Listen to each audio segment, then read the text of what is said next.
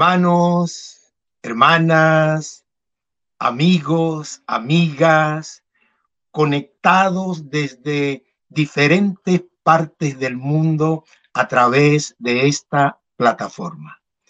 Buenos días, buenas tardes o buenas noches y que el Señor les bendiga grandemente. Bienvenidos a esta quinta noche de esta semana de mayordomía, una semana donde se ha estado hablando de la fidelidad de Dios, porque Dios siempre es fiel.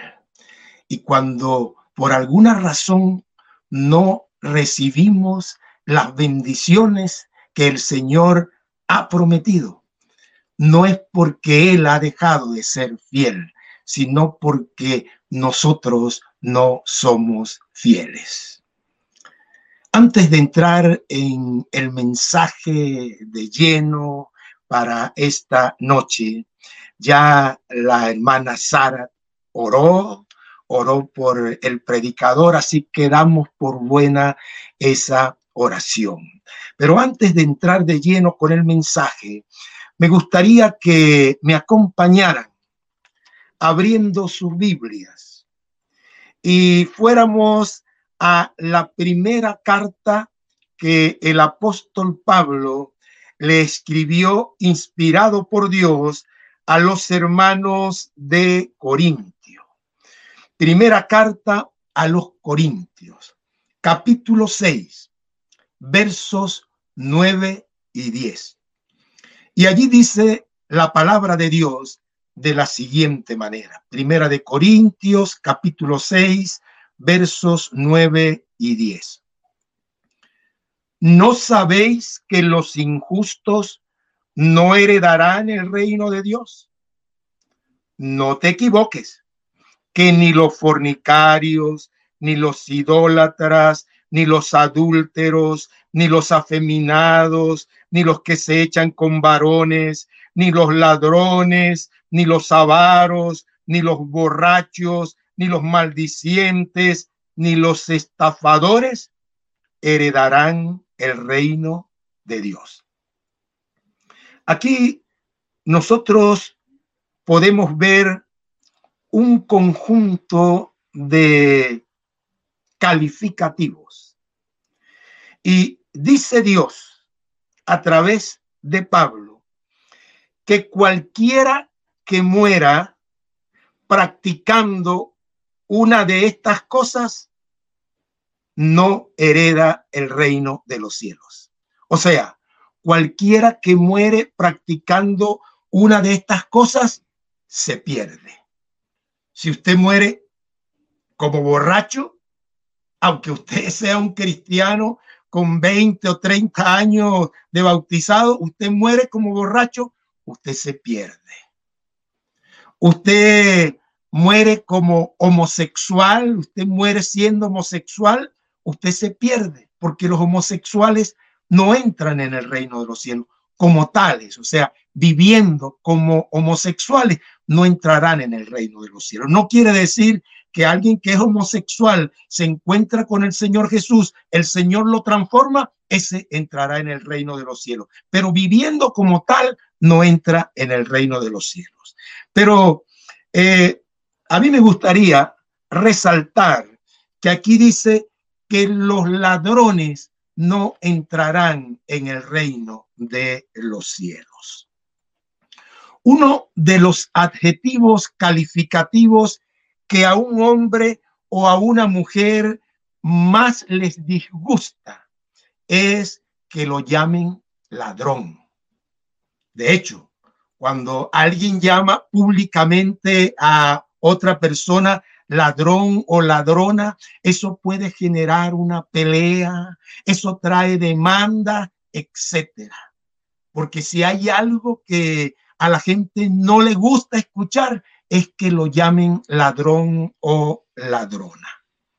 Ahora, por alguna razón que todavía no logro entender, para los cristianos no es lo mismo robarle a los hombres que robarle a Dios. Los cristianos se cuidan mucho de robarle a los hombres, tal vez porque no quieren escuchar que los llamen ladrones. Pero cuando se trata de Dios, lo roban sin que les importe mucho. Lo roban. Por ejemplo, los cristianos le roban al Señor en los diezmos y las ofrendas. Y cuando le roban al Señor en los diezmos y las ofrendas, son ladrones. Y los ladrones no entrarán en el reino de los cielos. En otras palabras, si usted muere hoy y usted le está robando a Dios en los diezmos o las ofrendas, usted no entrará en el reino de los cielos, porque los ladrones no entran en el reino de los cielos. Muy bien, con esto en mente, ahora sí vamos a entrar en el mensaje para esta noche.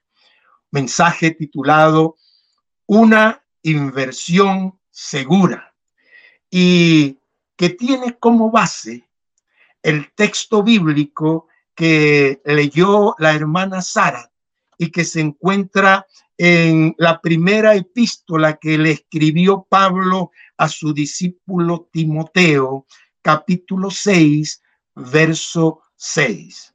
Timoteo, capítulo 6, verso 6, dice de la siguiente manera.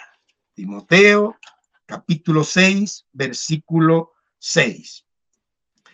Pero gran ganancia es la piedad acompañada de contentamiento. ¿Qué nos está diciendo este texto? ¿Qué significa? Significa que gran ganancia es la piedad, o sea, el cristianismo cuando va acompañado de contentamiento un cristiano debe andar siempre contento. Y esto va muy de la mano con Romanos 8:28. A los que amamos a Dios, todo lo que nos ocurre es para bien, aunque no lo entendamos en el momento. Pero todo lo que le ocurre a un cristiano, a alguien que anda caminando con Dios, es para bien. Y cuando digo que un cristiano eh, no debe quejarse, porque un cristiano no debe quejarse, cuando digo que no debe quejarse, no me estoy refiriendo a un dolor. Usted le da un dolor y usted se queja, ay, me duele. Cuando digo que un cristiano no debe quejarse, es que un cristiano no debe quejarse de la situación que está viviendo porque a los que amamos a Dios, todo lo que nos ocurre es para bien. Así que debemos estar siempre contentos, vivir siempre contentos. Y hermanos, estar siempre contentos en los difíciles días que nos ha tocado vivir pareciera una utopía, pareciera imposible. ¿Por qué?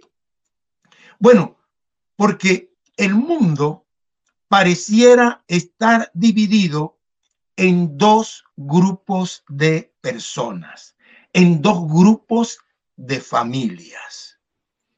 Un grupo muy grande en el que las personas viven ansiosas por conseguir cosas. Se la pasan es tratando de conseguir cosas. Y un grupo muy pequeño en donde las personas viven aburridas porque lo tienen todo. Las personas pertenecientes al primer grupo, al grupo que vive ansioso por conseguir cosas, son bombardeados todo el día. Son estimulados día y noche a través de los medios masivos de comunicación. son bombardeados con cientos de propaganda, de programas y de comerciales que los llevan a no estar contentos con lo que tienen y desear tener esas cosas nuevas que han visto en esos programas, que han visto en esas propagandas, que han visto en esos comerciales. Ese es el primer grupo. Las personas pertenecientes al segundo grupo son todo lo contrario. No hay nada que las estimule. No hay propaganda, no hay comercial que capte su atención. Viven en un completo aburrimiento y viven aburridas porque no tienen que luchar por nada. Lo tienen todo.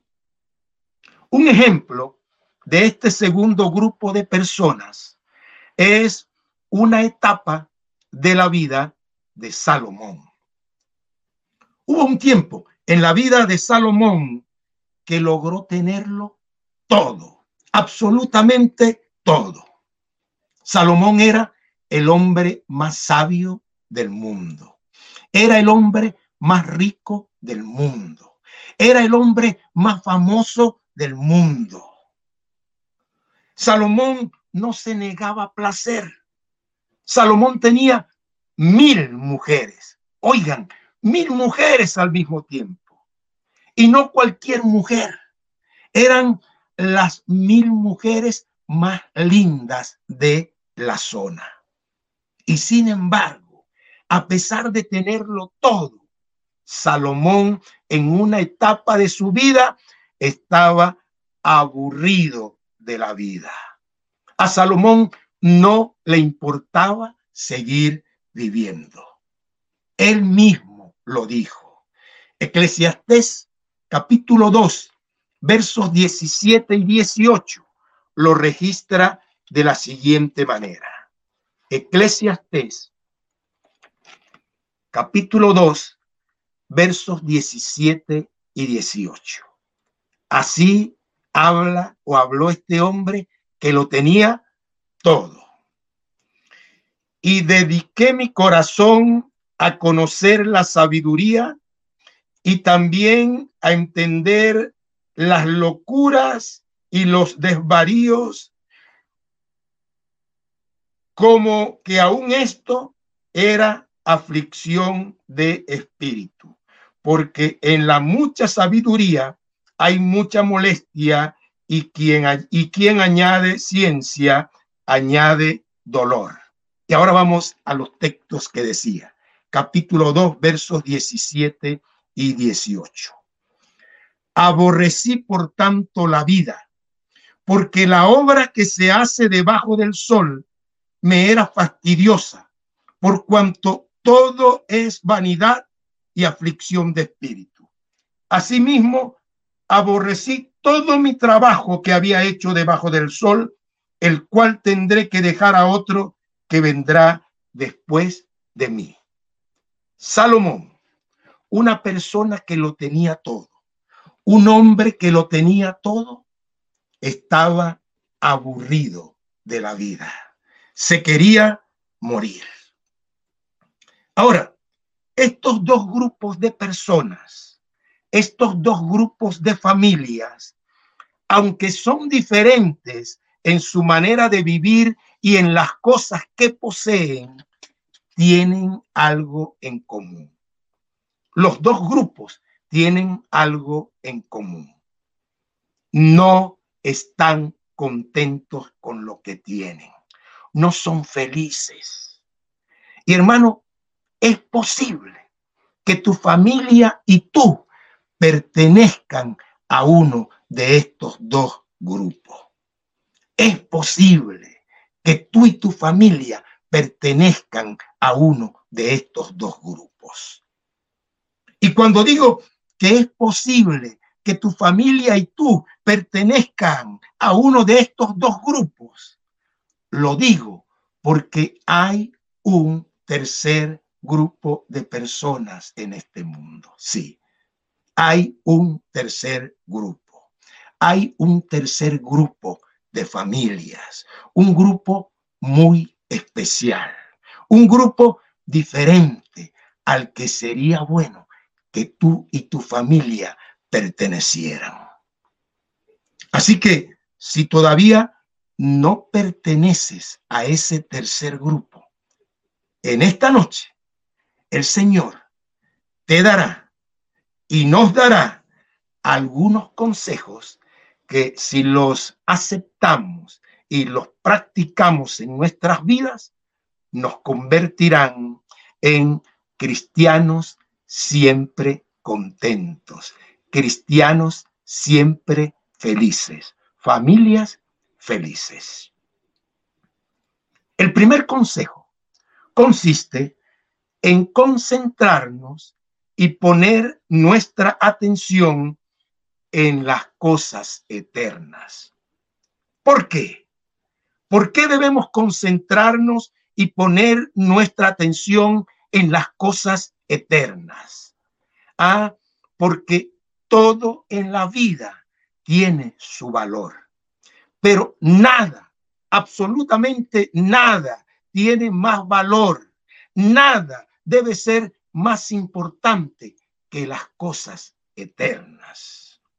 Colosenses, capítulo 3, versos 1 y 2 dicen de la siguiente manera. Colosenses, capítulo 3, versículos 1 y 2.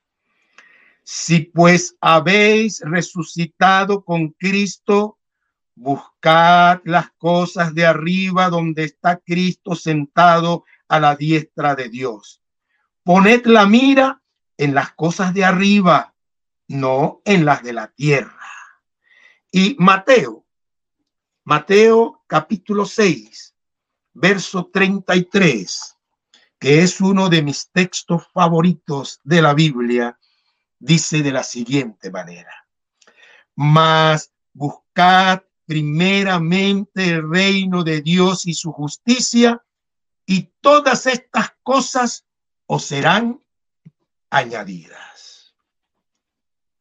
Ahora, cuando nosotros y cuando la Biblia dice que un cristiano debe vivir siempre contento con lo que tiene, no estamos diciendo que debemos ser conformistas y no hacer planes para crecer.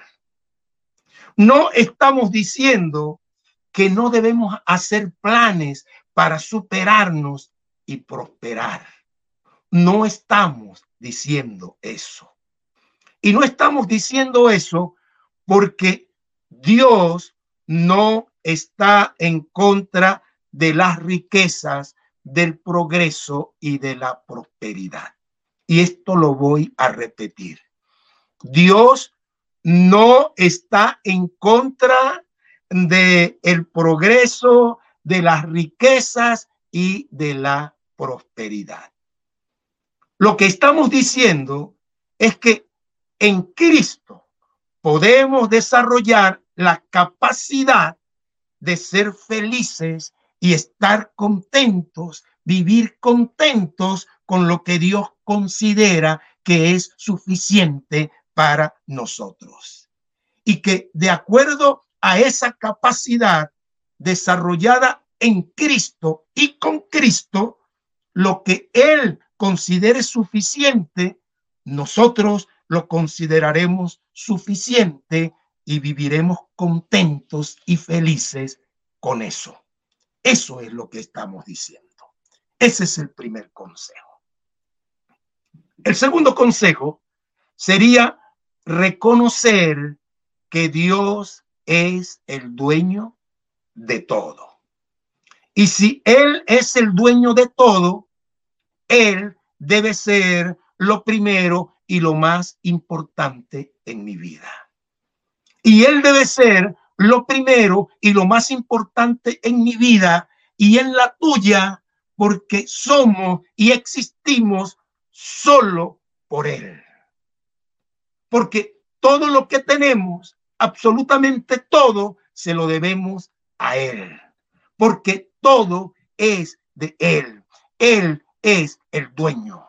Eso es lo que dice la escritura en Salmos capítulo 24, versículo 1. Salmo capítulo 24, versículo 1 dice de la siguiente manera. De Jehová es la tierra y su plenitud, el mundo y los que en él habitan. Todo, absolutamente todo es de Dios. Así que debo entender y debemos entender como familia y sobre todo como familias cristianas que solo somos mayordomos de Dios. Solo somos mayordomos de Él. Y que las bendiciones temporales las recibimos no para demostrarle a Dios quiénes somos, porque Él sabe quiénes somos. Él lo sabe todo. Las bendiciones temporales las recibimos para demostrarle al cielo y al universo entero si se nos pueden confiar las riquezas eternas. Para eso es que recibimos las bendiciones temporales, para que al administrarlas como Dios quiere, como mayordomos de Él, entonces le estamos diciendo al cielo y a los otros mundos que podemos administrar las cosas eternas, la vida eterna. En otras palabras, si en esta tierra demostramos que somos mayordomos fieles con lo poco o mucho que se nos conceda, entonces recibiremos vida eterna y todo lo demás. El tercer consejo sería no correr riesgos innecesarios. En otras palabras, no asumir deudas, no asumir compromisos financieros que se puedan evitar. Hermanos queridos, amigos, familias que ven y escuchan este mensaje con mucha frecuencia nos endeudamos para adquirir productos y servicios que o no necesitamos o pueden esperar. Productos y servicios que no son una prioridad para nuestras vidas, que no son una prioridad para nuestras familias, pero que los adquirimos sencillamente porque están de moda o porque al adquirirlos nos ponemos al mismo nivel de nuestros amigos, de nuestros hermanos o de nuestros vecinos, pero que no son una prioridad para nuestras vidas. ¿Y qué estamos queriendo decir con esto? Estamos queriendo decir que no es lo mismo endeudarse para adquirir una casa que endeudarse para adquirir un automóvil. No es lo mismo endeudarse para comprar una medicina que endeudarse para comprar un celular o un televisor.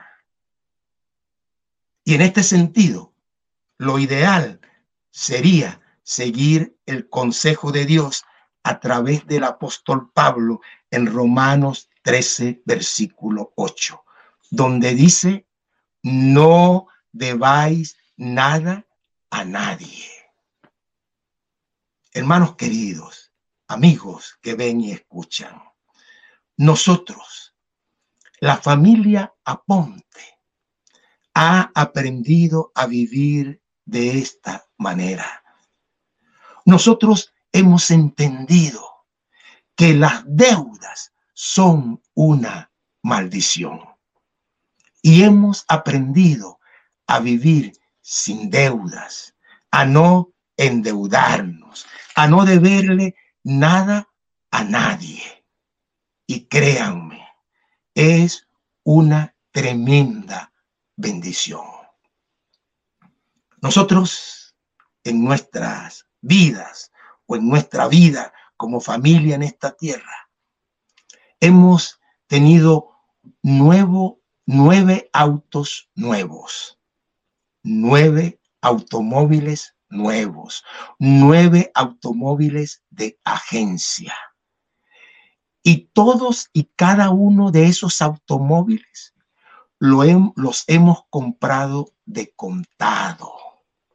Cuando tuvimos el dinero, fuimos a la agencia y lo pagamos completo. Los nueve automóviles los hemos comprado, los hemos adquirido pagándolo todo, de contado, no endeudándonos, no debiéndole nada a nadie.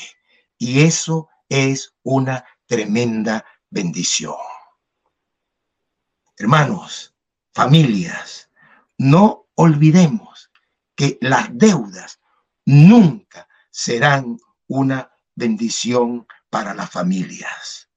Nunca serán una bendición para ninguna familia y menos para las familias cristianas. Así que aprendamos a llevar una vida financiera organizada y lejos de las extravagancias y los excesos. En este sentido, Dios quiere que con los pocos o con los muchos recursos que tenemos, seamos un modelo financiero para el mundo y para las otras familias que nos observan. Es posible que en el pasado hayamos cometido algunos errores como padres de familia, como cabezas de familia.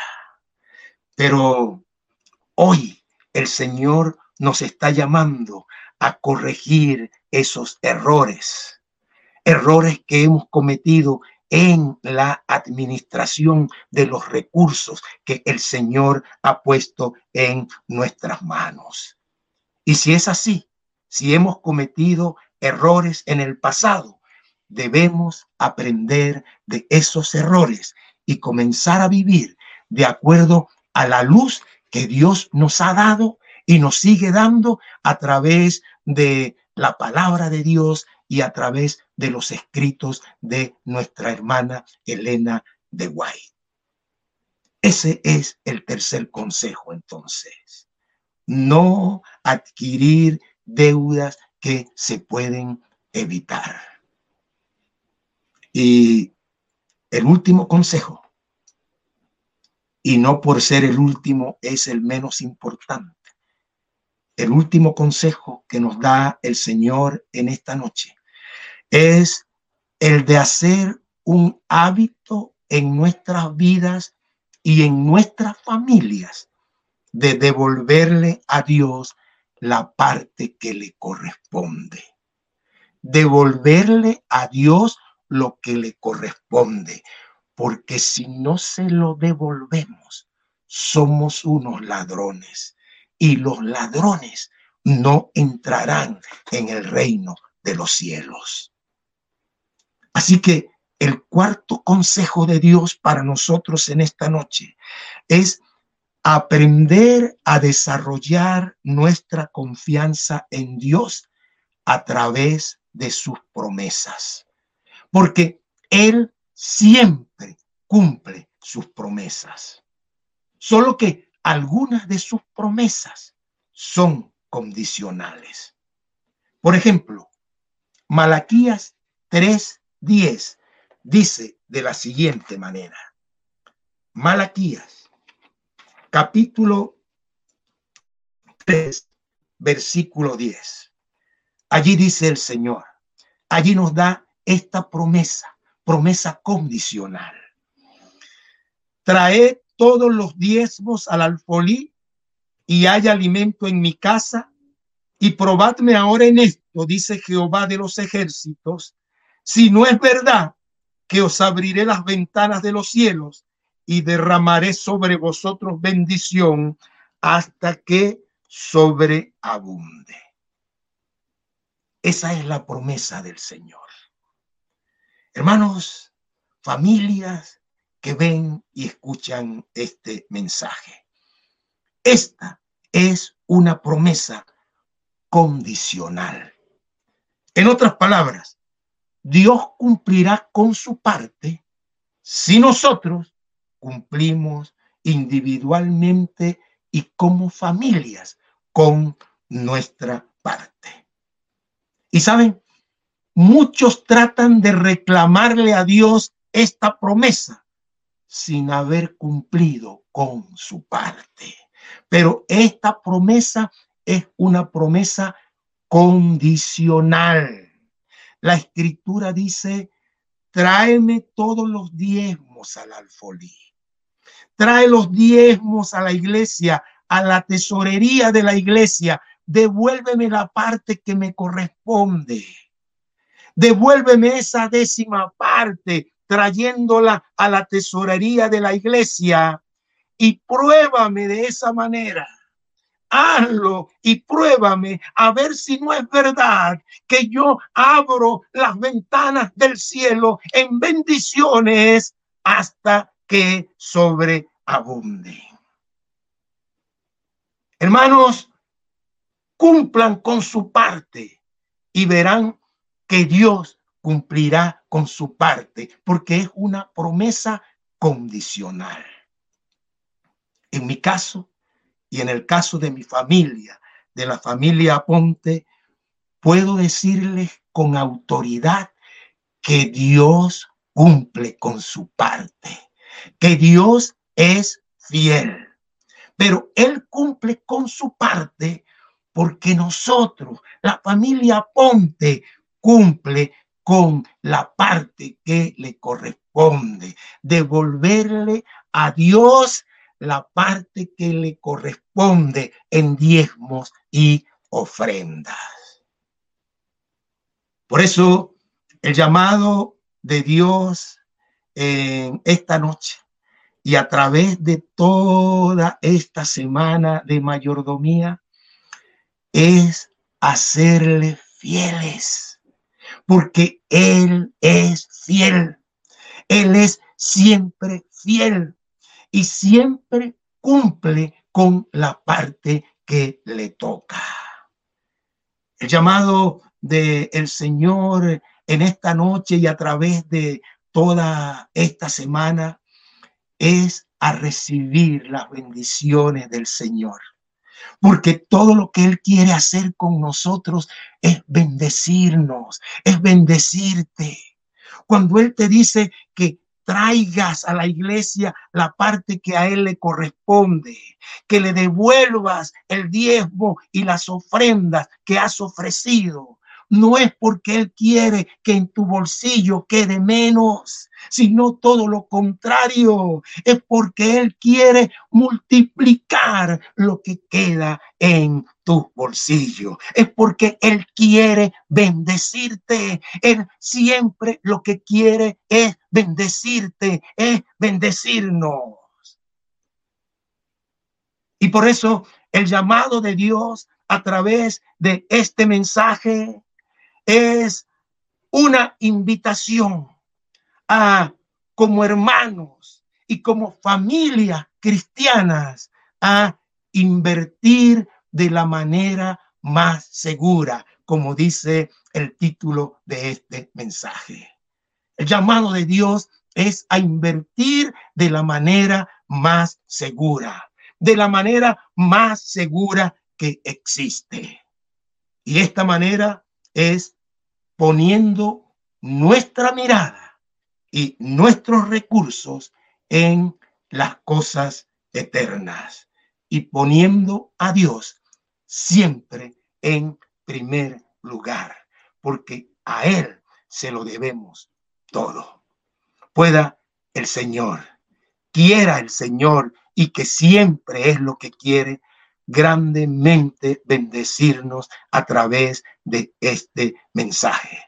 Y que si en alguna manera habíamos estado fallando, a partir de hoy, con el mensaje que hemos recibido, comencemos a serle fieles al Señor, porque Él es siempre fiel. Él quiere es bendecirte, bendecirnos y solo está esperando que tú cumplas con tu parte en lo que se refiere a las promesas condicionales para Él cumplir con su parte y llenarte, llenarnos de bendiciones. Dios pueda bendecirnos grandemente. Y ahora, allí donde estás, quiero invitarte para concluir este mensaje a que elevemos una plegaria a nuestro Dios. Voy a invitarte a que inclines tu rostro allí donde estás y oremos. Vamos a orar. Padre nuestro que estás en los cielos, santificado sea tu nombre, ahora y para siempre. Señor, nuevamente, agradecidos estamos, pero muy agradecidos por tus infinitas bendiciones. Gracias, Señor, porque a través o a pesar de esta situación que está viviendo la tierra, que está viviendo el mundo, porque a pesar de esta pandemia, Señor, tú abres puertas y podemos, Señor, congregarnos como hermanos en Cristo a través de esta plataforma. Gracias, Señor. Muchísimas gracias por eso. Gracias, Señor, por el mensaje de esta noche. Gracias, Señor, por habernos enseñado en esta noche de cuál es la mejor manera de invertir de una manera segura nos has enseñado cómo invertir de una manera segura. Nos has dado, Señor, algunos consejos. Oh Padre, ayúdanos para que a través de tu Santo Espíritu nosotros podamos poner en práctica esos consejos. Porque todo lo que quieres hacer en nuestras vidas es llenarnos de bendiciones. Así que, Señor, Gracias. Y que a través de tu Santo Espíritu nuestras vidas finalmente puedan llegar a ser transformadas y entregarnos a ti como tú quieres. Dejar que tú seas el que dirijas nuestras vidas, cada una de nuestras cosas. Que nosotros finalmente podamos entender que solo somos mayordomos tuyos, que tú eres el dueño de todo, del tiempo, de los recursos, del dinero, de la salud. Tú eres el dueño de todo y que quieres bendecirnos. Pero algunas de tus promesas son condicionales y requieren que cumplamos con nuestra parte. Ayúdanos, Señor, entonces, a que en esas promesas condicionales nosotros podamos cumplir con nuestra parte. Y entonces, solo entonces, veremos en nuestras vidas un diluvio de bendiciones, porque todo lo que quieres hacer con nosotros es bendecirnos. Gracias, Señor infinitas gracias por escucharnos y por respondernos. No porque haya algún mérito en nosotros, sino por los méritos santos, sagrados de tu Hijo amado, nuestro Señor Jesucristo, es que te lo agradecemos y pedimos todo. Amén. Dios me las bendiga.